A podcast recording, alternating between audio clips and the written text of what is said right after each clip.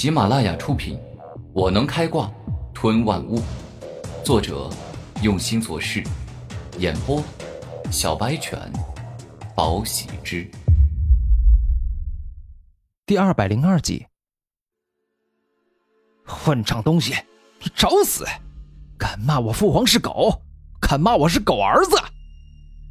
王建仁大怒，直接走过去踢了古天明一脚。可恶！真是气死我了！这个威力太大了，现在我的脊椎骨跟两条腿骨都断了，灵力也所剩不多，哪怕使用吞噬自身的能力将自身强化，也打不过他呀。古天明感觉自己当真是倒霉日。也罢，看你这么可怜，就让你知道真相。嘿，我将你重伤，并没有杀你，就是因为紫金比蒙皇想用你的命来祭奠他死去的孩子。你也知道，灵兽的天赋等级越高，就越难怀孕，所以像紫金比蒙这种罕见的灵兽，终其一生。可能也就只能让他老婆怀孕一次，所以那头紫金比蒙就等同于他的心头肉。只要能为他儿子报仇，他就愿意永远不进攻星辰帝国。王建仁娓娓道来，将事情的真相说了出来。没想到你们这种恶人，还相信这种无聊的承诺。你以为那紫金比蒙皇一定会信守承诺吗？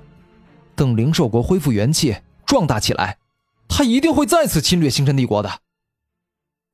古天明怒吼，感觉王建仁把事情想的实在太简单了。我们当然不这么简单的相信了，但是紫金比蒙皇说了，只要得到你，他就愿意对天道发誓，而对天道发誓的承诺。是绝对不能违反的，因为一旦违反，上苍将会降下无穷的劫难。这与渡劫时的天劫有些相似，但不同的是，渡劫有可能活，而违背天道的承诺，必死无疑。王建仁和他父皇不笨，这么重要的事情，他也是思考与研究过的。天道的力量确实是无敌的，因为它是上苍，是世界，是这宇宙的最强意志。虽然他没有意识，但是只要有人想要成为超凡者，或者是对他发誓，他就会感应到，并且展现出他的威能。好，你们够果敢，够无情，不愧是皇帝和大皇子，你们深知这帝王的权术。古天明的内心犹如寒冬的冰，真是应了那句“自古帝王多绝情”的话。哈哈哈哈说起来，我曾听二弟说过，你是一个深爱平民百姓的好人。你曾为了将士少伤亡，独自一个人火拼灵兽国的大军，如此，拿你一命，换星辰帝国五百年的和平，也就是。意味着你保护了很多平民百姓，你应该开心才对呀！哈哈哈哈哈！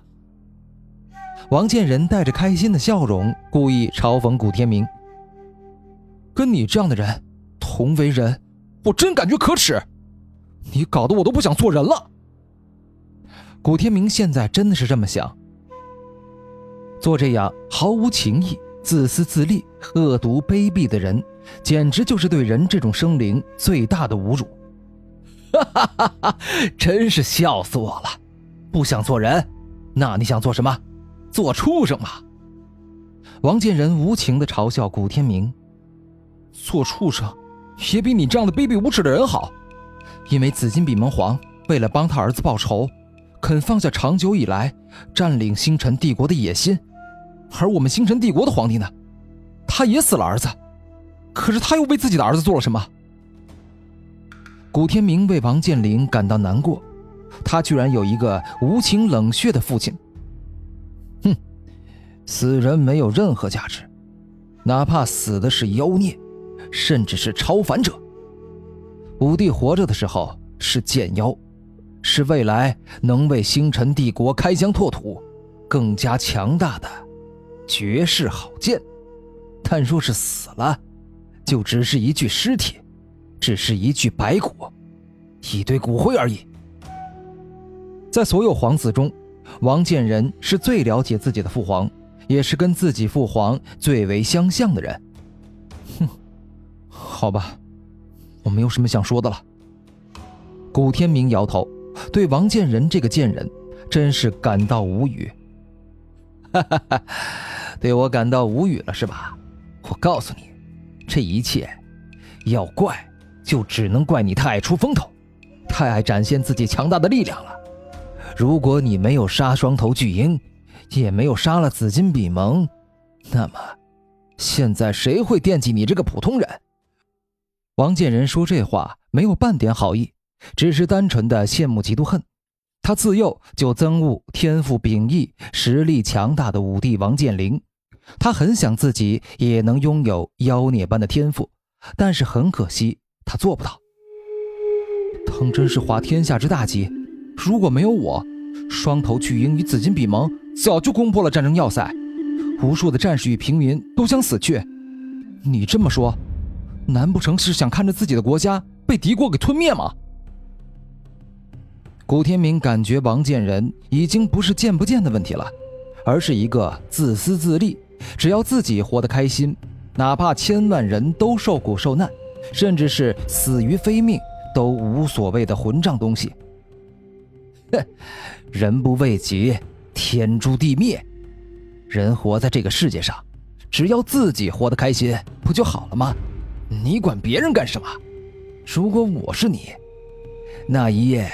知道灵兽国的超凡者黄金比蒙战队、紫金比蒙以及各大超级灵兽王一起进攻，我绝对会毫不犹豫的逃走，保住自己的小命要紧啊！命都没了，就什么都没了，你明白吗？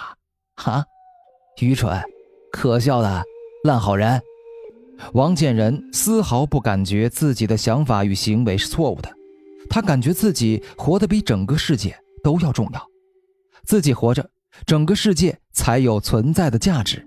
如果自己死了，整个世界也应该跟着陪葬。古天明内心长长的一叹气，然后在内心自语道：“我一直都感觉我的吞噬万武魂很可怕，但是我现在发现，恶毒、卑鄙、自私的坏人，比我的吞噬武魂更为可怕，因为他们。”有最肮脏、丑陋的心灵。这时，突然张灵儿回来了。灵儿，你怎么来了？古天明感到头疼。这孩子没事就喜欢乱跑乱走，把战争要塞当成自己的家。表哥回京复命了，混天哥和冰二姐刚才也走了。我感到无聊，所以来找你指点。但老师，你怎么会变成这样啊？是谁伤了你？灵兽国跟人类国家不同。应该没有派卧底进来啊！张灵儿感到很不可思议。